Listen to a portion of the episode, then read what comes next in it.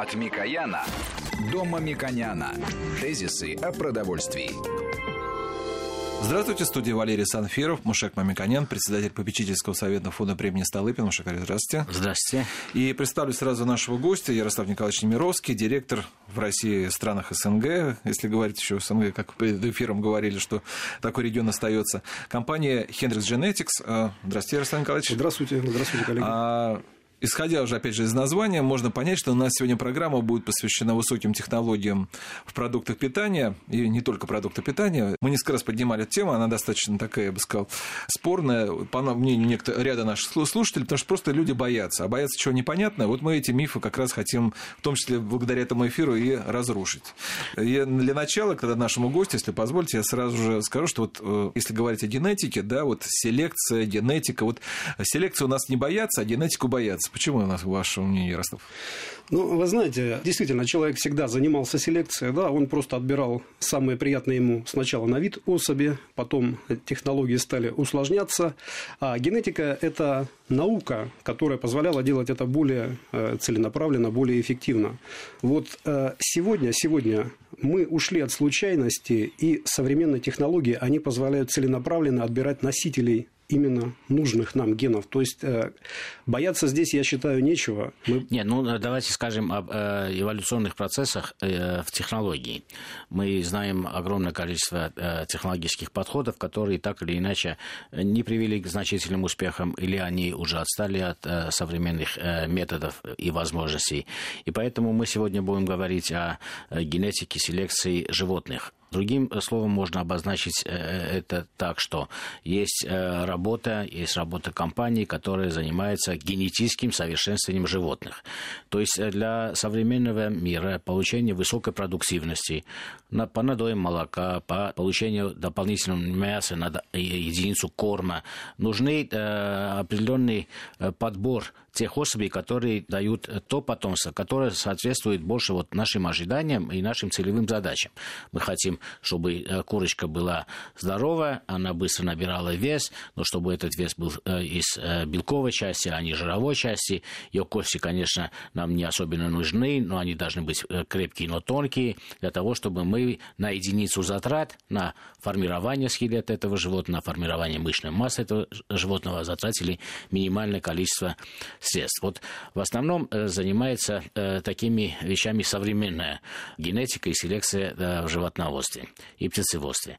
Ну, мы раз начали с далеких времен, нужно сказать, что э, человек, одомашнивая животных и птицу, это было десятки тысяч лет тому назад, он выбирал по тому, э, какие животные являются более смиренными. Потому что слишком буйных животных или альфа-барашков, э, они в первую очередь резали для того, чтобы стадо не разбегалось. Таким образом, за многие э, годы мы получили типы животных, это те потомки тех животных, которые были относительно дружелюбны к дому, к окружению человека и не убегали в дикую природу. Ну, это вот один из таких примитивных примеров, каким образом человек подбирал. Потом э, пришло время, когда подбирали не по красоте, может быть, по э, каким-то суеверным причинам. Там черный барашек считался лучше, а хуже, там, э, с белой головой это там э, признак чего-либо и так далее. Но в основном подбирали по продуктивным свойствам. Если корова давала э, больше молока, чем другая корова в этих же условиях, то, естественно, телята от этой коровы были более желательны. Вот таким образом. Но наука которая развивалась еще сто лет тому назад, на самом деле э, генетическое совершенствование животных очень трудно э, и очень медленно поддавалось. Почему? Потому что это были весовые и геометрические измерения животных. Ну вот э, сколько весит окорок от этой свиньи, например, или сколько весит грудка от этой э, птички, на какой месяц и как откармливали, от примеров откармливали и так далее, и так далее. И это длилось практически, ну, я помню, еще 20-30 лет тому назад эти методы уже переложены в информационные сети, которые ускорили эту работу, позволяли лучших особей с одной стороны перевозить другую, или там семя перевозить другую, и получился первый катализатор роста Дальше произошла геномная революция. Вот я бы хотел, чтобы э, мы понимали, что это такое и как а до этого она произошла. Может, чем это Только, Селекция это была до Нет, этого? это тоже было генетическое совершенствование, но э, основывались на весовых параметрах и на геометрических параметрах. Например, нам нужно совершенствовать там свиноводство, нам нужно подбирать тех особей, которые будут родителями, и э, свиноводство, например, в этот период ценится или для этой страны ценится больше окорок, задняя нога, значит, мы выбирали те особи, которые соответствуют или скрещивали разные чистые породы для того, чтобы получить такую особь. Ну, можно сказать, что э, эти э, достижения получаются не только за счет совершенствования самой э, линейки чистопородных животных, а за счет скрещивания разных пород животных тоже. И поэтому, например, у нас гибриды, у нас огромное количество гибридных работ, итогом которого является скрещивание одного типа животного, одного вида линии животного с другим, и в этом случае мы получаем те продуктивные свойства, которые закладываются в проекте. Поэтому давайте поговорим о новой революции, геномной революции, которая относительно новая, потому что она произошла 20 лет тому назад в университетах, которые занимались этим, и как это выглядит, для того, чтобы люди ну, просто обычно понимали, как это выглядит. Потому что эксперименты, которые были в нашей стране, в других странах, они на самом деле были попытками найти нечто свежее, новое, но геномная технология, она являлась и является сегодня самой передовой. Что это такое? Действительно, э, лет 20 назад сначала э, стали работать в этом направлении энтузиасты. То есть, э, что делали? Увязывали те же самые физические параметры, да? их увязывали с генами маркерами. Что такое гены маркеры? Это хорошо наследуемые участки, хорошо наблюдаемые из поколения в поколение. А зачем это делалось? Потому что а, практически ни один признак у животных, он не кодируется одним геном. Это группировки генов, да, и каждый ген, он может э, иметь влияние 10%, 15%. При этом тот же ген может входить в другую группировку. Очень сложная структура, до сих пор она э, не распознана, как это работает. Ну, над этим работают, да, есть такое эпигенетика понятие, да, как транслируется геном во внешний облик животного, фенотип. Поэтому стали просто ну, просто э, на самом деле это была очень сложная работа, измерять животное и сравнивать, какие гены-маркеры есть. Сегодня это так называемое богатство Big Data. То есть у каждой компании есть измерение за 15 поколений, вот, допустим, у нас, да, 165 миллионов параметров. Что это дает? Вы берете кровь у новорожденного животного, вы смотрите, какие гены-маркеры есть, и вы можете уже предсказать продуктивность скрытых параметров. Что такое скрытые параметры? Это продуктивность, например, курочек, мы берем кровь у петушка и знаем, как его дочери будут нестись. Это очень важно. Нам не нужно его выращивать, если он ухудшатель. Да, мы будем да. выращивать только улучшателя. Если это крупный рогатый скот, раньше нужно было 305 дней лактации, проверить 100 дочерей в 70 стадах, да, и потом мы только могли решить, представляете, да, сколько это было времени, корову нужно вырастить 18 месяцев, плюс 9 месяцев она стельная, потом она должна дать теленка, и только тогда она будет давать молоко. Все это требовало огромного времени и огромных средств. И потом мы вдруг выясняем, что этот бык, он ухудшатель, он был не нужен. Сегодня все это отпадает за ненадобностью. Мы берем кровь у теленка и все, и мы знаем, какая будет продуктивность его дочерей. То есть мы получили это, да? Э, существенное сокращение времени на интервал, каждый, интервал да, каждый э, шаг совершенствования да. и получили высокую точность э, прогноза, что именно вот такое скрещивание, такая линия дает ту продуктивность, да, которую да. планируем. Вот вы, Мушек, правильно совершенно сказали про гетерозис, да, который именно дает скрещивание, скрещивание, то есть гибридизация. Одно дело чистые линии, но э, эффект гетерозиса, он приводит к улучшению всех параметров. Есть обратный эффект, эмбридная депрессия. Да? Да немножко нужно закрепить параметр да, в породе. Вот тут э, это баланс, очень тонкий баланс имбредной депрессии да, и гетерузиса. Вот ну, для любопытства скажем, что в человеческом Боюсь, сообществе тоже... очень много. Меня попросили, да, да, да. Не, ну, не, а, да. к сожалению, невозможно от них совсем уйти. Но ну, можно, например, я сказать, могу пояснить, что, что сообщество это... людей также, да, на самом деле мы все да, имеем э, гибридные э, корни, потому что на самом деле э, разные э, люди, их было... Совершенно верно. Ну, сейчас это изучается изучается. Кстати, аналогичные исследования могут быть и произведены для человека, и производятся для человека, но здесь мы не ставим целей улучшения продуктивных свойств поколения, просто в медицине это исследования нужны для того, чтобы придать речь от каких-то генетических прямых злостных заболеваний, или же дать рекомендации каждому человеку, какие риски есть с его возрастом, с изменением параметров, в которых он существует, для того, чтобы он сберег свое здоровье на будущее. Вот все-таки мы, вот, занимаясь сельскохозяйственными животными и птицами, ваша компания, она занимается вот какой диапазон? Раньше я помню, что были компании, которые занимались свиноводством, или там птицеводством, или э, молочным скотоводством. Как эта э, структура бизнеса выглядит? Почему вы и ваш э, один конкурент практически сегодня монопольно или там существенно владеете инновациями в этой сфере в мировом контексте? Это две европейские э, страны, э, э компании, которые на самом деле являются передовыми, а другие компании, которые были э, выращены и работали в условиях стран, они не получили такого потенциала. Чем это связано?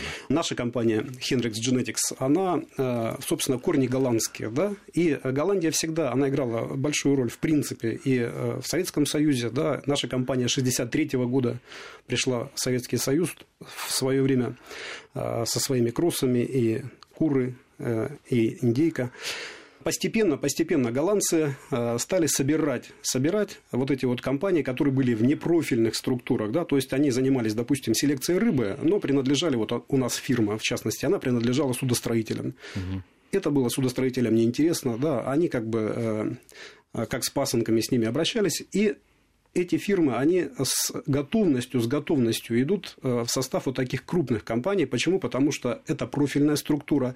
Здесь понятно, э, куда они будут двигаться, как они будут развиваться. Э, и действительно произошла вот эта тихая революция, что пока делили какие-то действительно прибыльные вещи, вот две структуры, две структуры в мировом масштабе, они собрали потихоньку всех селекционеров и пошли даже в даунстрим бизнес, да, что это такое. Я, опять же, не смог обойтись без а, вот этого слова. Поясню. Если раньше они занимались только селекцией и поставляли племенную продукцию, сегодня они сами стали строить инкубаторы, например, да, сами стали заводить родительские стада и продавать уже непосредственно товарных животных, которых угу используют на откорм, на производство Вот это яйца. вот странно. Почему вот такая стратегия избрана? Потому что специализация, э, с одной стороны, привела к таким э, результатам, которые ну, годятся, на самом деле, эти две компании, вы и ваш конкурент, они на самом деле опередили другие значительно, другие компании в значительном качестве. Почему вы пошли в ширину? Занимаетесь товарным производством. Э, это выглядит ну, с стратегической знаете, точки зрения странно. Это иногда где-то это была вынужденная мера. Допустим, клиент большой репродуктор попал в финансовые трудности, да, то есть ты либо его теряешь, либо ты ему помогаешь выкарабкаться. Э, это очень часто происходит на самом деле. Поэтому эм, постепенно, постепенно стали инвестировать именно в эти структуры, но прибыль там совершенно другая. То есть, если мы говорим о поставке племенных животных, то это небольшие поголовья, да, это высокие цены. Но если мы говорим о товарных животных, это большие объемы это требуются средства производства совершенно другого масштаба. Компании как бы пошли в это вынужденно сначала, а когда они уже ввязались в этот бизнес, то приходится Давайте поговорим его. о, о нас, о наш, потребителе этой продукции, кто ест э, мясо, яйцо, там, молоко и так далее. Что означает современные методы селекции, генетики для тех, кто потребляет эти продукты. Нет ли рисков э, для нас? Что это дает? Снижение себестоимости продукции? Что будет в будущем? Будут ли э, эти методы давать существенное снижение э, себестоимости продукции для того, чтобы мы в будущем имели ну, мясо, яйцо, молоко по цене значительно меньше, чем сегодня, ну, в относительных ценах? Вот что это дает производителям и что дает потребителям? Может, всю работу, которая дает эффективность, вы вместе с производителями оставляете у себя в кармане. А мы, потребители, просто потребляем, э, то же самое платим, и даже дороже платим, и ничего от этого не получаем. Как вот происходит э, передача вот этих э, научных идей, знаний и работы в цену для того, чтобы общество тоже получило в связи с этим какие-то дивиденды? Мушек наш гость ответит на этот вопрос уже после новостей. Напомню, что у нас в студии Ярослав Немировский, директор российского представительства компании Hendrix Genetics, и Мушек Мамиканян, представитель попечительского совета фонда премии Столыпина. Тезисы о продовольствии. От Микояна до Мамиконяна. Тезисы о продовольствии. Ну что же, мы опять в студии. У нас по-прежнему Мушек Мамиканян в студии и Ярослав Немировский, директор российского представительства компании Henrik Genetics. Мы, естественно, исходя из названия компании, говорим о генетике, генетике в животноводстве. Такая тема вроде бы такой задумана, но я вот уже, ну, интересно. Я вот уже, во-первых, терминов много, из которых узнаешь. Но, во-вторых, это действительно совсем недавно все у нас э, появилось, 20 лет назад началась революция. И, Мушек вы задали перед новостями да, вопрос. Э, как что потребители должны смотреть на это? Вот какая какая польза для нас, для потребителей, что получается животные более здоровые, получается их себестоимость дешевле, и мы получим э, те же э, белковые э, продукты по более дешевой цене. Вот э, как это видится? Величины вашей компании ну, и опыта в других странах. Мужик, вот простой пример. Если в 70-е годы на тонну корма несушка давала 5 тысяч яиц, да, ну я имею в виду стадо несушки, то э, сегодня 8 тысяч, да, что это дает? Это дает э, существенную экономию, потому что корма составляет э, до ну, порядка 70% в кормлении любого животного. Да, любого животного. Опять же, это удешевление продукции. А если мы говорим э, о здоровье, о здоровье, то сегодня вот наработаны, наработаны интересные достижения Например, э, в Европе вы знаете, да, что отказались от клеточного содержания да, птицы, да. от обрезки клюва. То есть это надо выпускать птицу, это любой ветеринар скажет, это шаг назад, да, а антибиотики применять нельзя сегодня. То есть что делают селекционные компании? Они выводят животных которые более, в принципе, устойчивы ко всем патогенам, и к вирусам, и, в частности, наша компания да. тоже этим занимается, да. и к бактериям. Что это позволяет? Это позволяет, видите, обходиться без антибиотиков сегодня, или, по крайней мере, использовать их меньше, потому что в лечебных целях пока некоторые антибиотики разрешены, не усвояющиеся из желудочно-кишечного тракта. Но, в принципе, от этого тоже скоро уйдут совсем. Сегодня, например... Ну, уйдут пост... от антибиотиков совсем, потому что мы неоднократно к этому вопросу да, да, возвращаемся. Да. Для наших покупателей это очень важная составляющая. Наша медицина настаивает для того, чтобы э, уменьшить риски э, переноса антибиотиков или э, микроорганизмов, которые уже резистентно имеют через пищевые продукты в организм человека. Это глобальная задача, она решается, и это важно от вас услышать, что компании такого рода, как ваша компания, ставит такие цели для того, чтобы животные были максимально устойчивы, здоровые, они содержались в естественных условиях, и в этом случае мы получим меньше рисков. Другой наш потребитель может сказать в магазине, сказать, ну, конечно, там яйцо эффективность увеличили, а это э, повлияло на качество яйца или качество этой несушки. На самом деле исследования выдерживают э, те критерии, которые вы задаете. Да, при увеличении эффективности, то есть больше яиц эта же несушка может принести, но при этом ее здоровье сохраняется и качество яйца сохраняется, потому что можно уменьшить содержание белка, там, микроэлементов в яйце и получить получить больше, может быть, э, за счет этого достигается. Вот как э, это контролируется? Вы знаете, тут э, как раз мы двигаемся в обратную сторону. То есть запрос к селекционерам приходит от покупателя. Да. Естественно, что любая товарная фабрика тоже яйцо она поставляет в магазин. И если покупатель перестал его брать, потому что скорлупа слабая, да, да. или вы разбили его на сковороду, и оно растеклось, не сохраняет форму, или там мясные или кровяные включения, да, он больше не возьмет, он больше не возьмет это яйцо. Поэтому э, мы всегда танцуем здесь от интересов конечного производителя. Да, нужно правильно понимать, что заказ следует от э, Конечно. клиента. Мы не диктуем. От мы изучения этого, этого да. клиента, от мар- маркетинга. Да. Он э, получает какую-то совокупную цель, и эту цель приносит вам. Да. Вот в российских программах развития АПК неоднократно в разных формах звучит о том, что Россия должна заниматься собственной генетикой и селекцией в птицеводстве, чтобы быть относительно независимой и так далее. Этот вопрос очень чувствительный существенный для некоторых экспертов. Я бы хотел, чтобы мы об этом тоже несколько слов поговорили. Как э, вы считаете, эти задачи оправданы в каких отраслях? Стоит ли такую задачу ставить или наоборот, может э, российским компаниям и России в целом э, в интеграции, вот, например, если мы изучение физики, мы знаем, как интегрируется наука в этом направлении.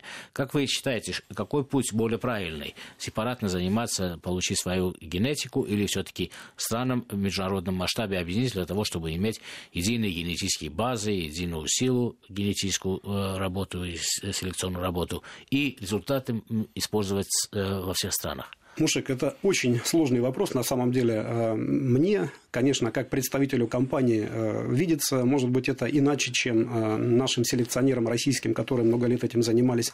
Я хочу просто констатировать ситуацию, да, что сегодня, скажем, если мы сравним российский рынок, у нас порядка 150 миллионов несушки, в Китае полтора миллиарда. Да?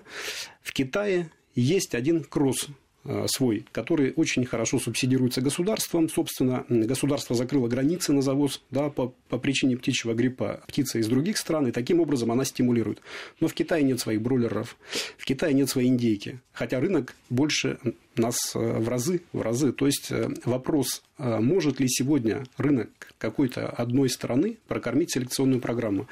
Собственно, почему сегодня а, все эти компании и слились в одну, да, то есть э, у нас, в принципе, сегодня в составе ну, не соврать, 25-30 компаний, да? Да, То есть да. только Это потому, что во времени, да. они в свое время не выдержали вот этой конкуренции, им не хватило угу. рынка, чтобы финансировать вот эти вот работы да. по генетике и по селекции.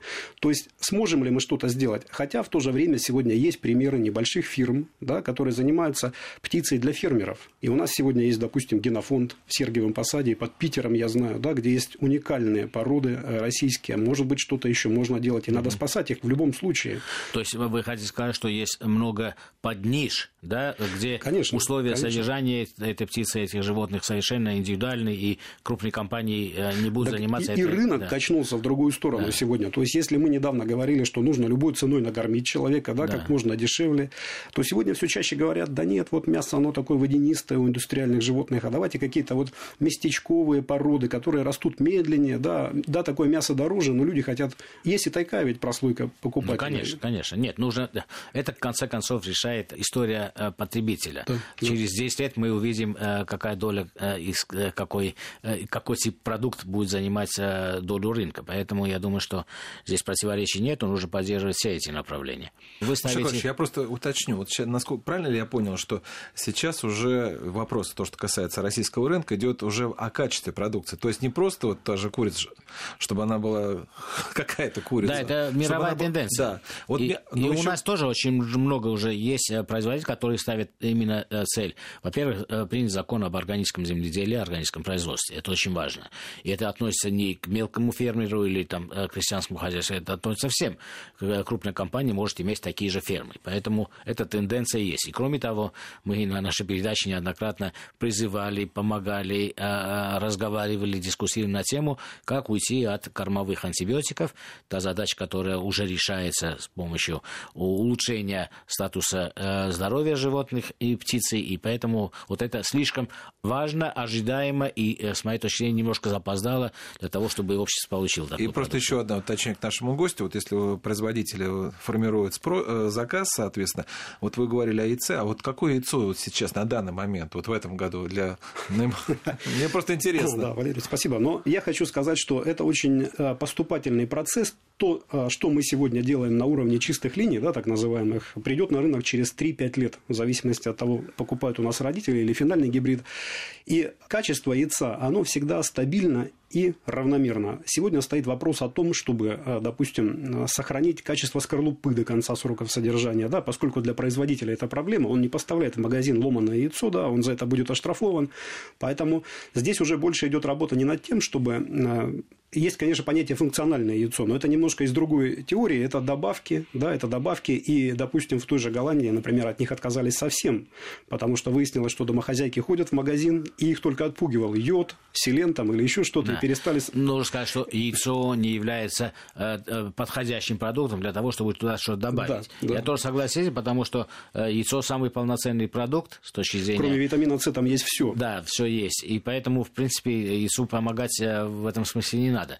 Но да, Валерий спросил, простой пример, какое яйцо я должен выбрать как покупатель, на что обращать внимание. Вот вы уже упомянули, скорлупа должна быть достаточно толстая, не, не тонкая и не ломаться сразу, да. Э, желток, белок должны быть выделены отдельно, плотно, они должны плотно, да. да, выглядеть, а не будет это размазней. Вкус должен нравиться вам, если вы э, часто потребляете то или иное яйцо.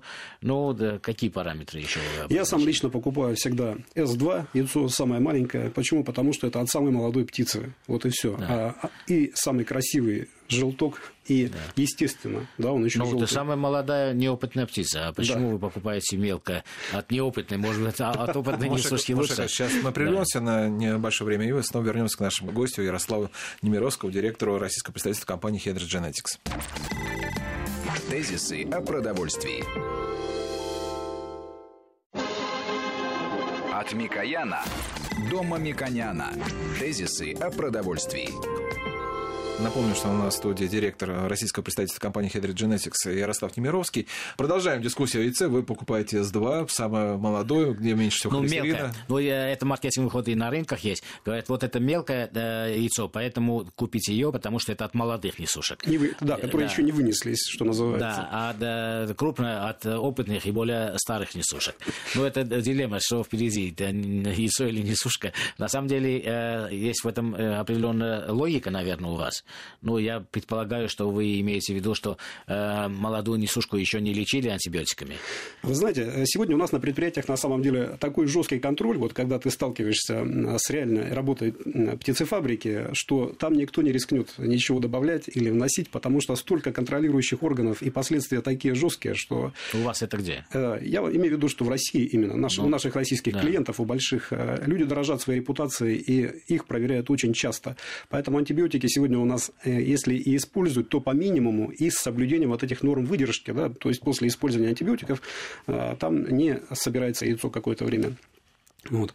Поэтому, но я хочу сказать, вот если вернуться э, к теме э, той же генетики, да, я хотел упомянуть э, одну вещь, что сегодня в Европе запретили, допустим, уничтожать петушков. Да, вы знаете, что в яичном да. птицеводстве нужны курочки, но, соответственно, инкубируются и те, и другие. Да.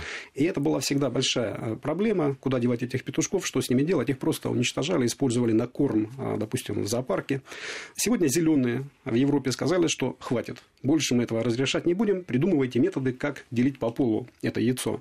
У птицы в чем проблема? Изначально, да, да чтобы что было понятно, с, с этого них... яйца вылупится да, петушок да, или да, нет. но это очень сложно. Почему? Потому что если мы берем тех же коров, допустим, да, то там носитель семени именно хромосомы, да, определяющий да. пол, это значит сперматозоид. А здесь в данном случае яйцеклетка. И сегодня разрабатываются методы различные, их несколько, для того, чтобы яйцо закладывать только курочек. Нужно да. 12% петушков для племенного, допустим, угу. разведения. А так, в принципе, для несения яйца да, столового не нужны петушки совсем.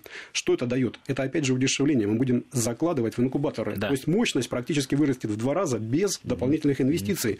Вот опять же эффект от вот этих вот новых... Вот у вас есть э, опыт работы технологий. с многими э, типами животных птицы. Вот э, где вы ожидаете максимального прорыва, чтобы эффективность на откорм, например, креветок будет великолепной, или на откорм рыбы будет, или все-таки э, на яйцо, чтобы э, затратить меньше труда, энергии, корма, потому что мы говорим об элементах устойчивого развития, да, чтобы в будущем у нас еще осталась э, природа, не только производство и потребление. Вот э, какие э, из сельскохозяйственных животных или перспективных животных, которые мы меньше знаем, но в других кулинарных культурах они есть, с вашей точки зрения являются перспективными, надежными с точки зрения, что мы потратим меньше труда, меньше энергозатрат, меньше корма и получим максимум белка, микро-макроэлементов, полезных свойств. Вот как вам видится? Ну, безусловно, если мы говорим о том, что у нас уже есть сегодня, да, это это курица. Это несушка. Почему? Потому что за счет вот этого огромного поголовья, быстрой сменяемости поколений, сегодня мы добились очень большого прогресса, и сегодня практически конверсия корма в белок, да, в идеальный белок, да. Э, потому что это идеал белка считается эталон, она максимальная, да, то есть минимальная. Мы говорим, что хорошая конверсия, она минимальная, да, плохая. На единицу корма, единица белка да, это да. Э, мечта, может так сказать, приближаться. Сегодня много говорят о рыбе, и действительно сегодня бум и в Европе, и у нас вот этих вот проектов э, выращивания рыбы. Там конверсия может быть до отрицательных показателей. Да, удивительно, что из, скажем, 900 грамм корма можно получить килограмм плоти. За счет чего? За счет того, что рыбе не нужно поддерживать гомеостаз, да, температуру тела. Ей не нужно удерживать себя относительно да, земли, как животное, да. да, напрягать мышцы. А с другой стороны, это совершенно сухой корм, высокой сухости, да, который для других животных практически не применяется. И если здесь пересчитать, может быть, на килограмм... Ну, нужно сухой... пересчитать, потому что на белок нужно пересчитать. Но если да, влагу убрать, в этом случае конверсия рыбы э, будет соревноваться с конверсией а, Все равно она лучше. Она лучше, особенно в проточной воде, чем, скажем, э, у тех же кур на, на да. яйцо. Да? То есть, вот э, рыба, я думаю, что это... То есть, аквакультура с точки зрения генетики и селекции, с вашей точки зрения, если есть достаточно источников воды, или будет в будущем э, воды. Это нужно задать вопрос, это будет морская вода или пресная, потому что пресной воды в мире все меньше и меньше. Вы считаете... Но не в России, где У нас находится озеро Байкал. Не, не, ну да, понятно. Да, да, что да, в перспективе да, все-таки аквакультура может вытеснить птицеводство и животноводство. Ну, или увеличить свою совсем. долю. Наверное, не вытеснит совсем. Увеличить свою долю, можно да, так сказать. Да, да? да. Но ведь в свое время, допустим, вот я писал недавно биографию Дональда Шейвера, да, это вот человек, уникальный человек, которого в прошлом году не стало, на пороге его 99-летия, да, он в свое время стал стал развивать птицеводство, соревнуясь с большими очень компаниями. Это канадец. Что интересно, он писал, что в то время рыба была дешевле кур. То есть куры да, были экзотическим продуктом на столе. И постепенно селекция очень быстро сделала их дешевым продуктом. А сегодня, вероятно, мы идем э, в обратном направлении. Да? То есть сегодня есть вот эти УЗВ, установки так называемые, да, закрытого цикла. И я вижу, что уже начали и океаническую рыбу разводить. Угу. Да? То есть там подсаливают воду и спокойно решают этот вопрос, что раньше говорилось, да, нужно побережье, вот как у нас, э, как в Норвегии, как у нас в Мурманске, угу. только там можно разводить лосося. Сегодня стали в УЗВ разводить этого да. лосося, да, тунец, угорь. Единственный вопрос, что где взять э, материал, да, малька. То есть да. с этим проблема, а с океаническими значит, видами в этом сложность. Но э, тот же лосось прекрасно, допустим, Русское море, вот мы знаем, они завели свои фермы в Норвегии, да, то есть отовсюду есть, везде есть выход, так сказать, и все решаемо.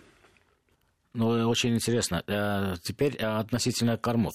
Я знаю, что вы занимаетесь в том числе и э, теми вещами, которые могут привести к тому, что э, совершенствование насекомых могут э, дать возможность получения хорошего корма, в том числе для аквакультуры. Вот э, как это направление развивается? Потому что в России несколько стартапов есть, интересных проектов есть, э, получение белка кормового э, на инновационных методиках. И одновременно можно сказать, что это стыкуется в какой-то мере с программами по э, экологии в России, да, там отдельного сбора мусора, органических отходов и так далее. Вот как вы видите, э, или ваша компания занимается такими проектами в других странах? У нас есть такая компания Protex э, в составе. На самом деле эта тема сегодня очень популярна. Э, так называемая Black Soldier Fly. Есть э, такое насекомое, которое оказалось максимально приспособленное к тому, чтобы получать вот эту вот личинку для кормления животных. В принципе, опять же, мы здесь возвращаемся к естественному поведению той же птицы, например. Да? Ну, или же рыбы. Она же да, тоже, тоже на поверхности съедает все... насекомых. Да, да, да, да.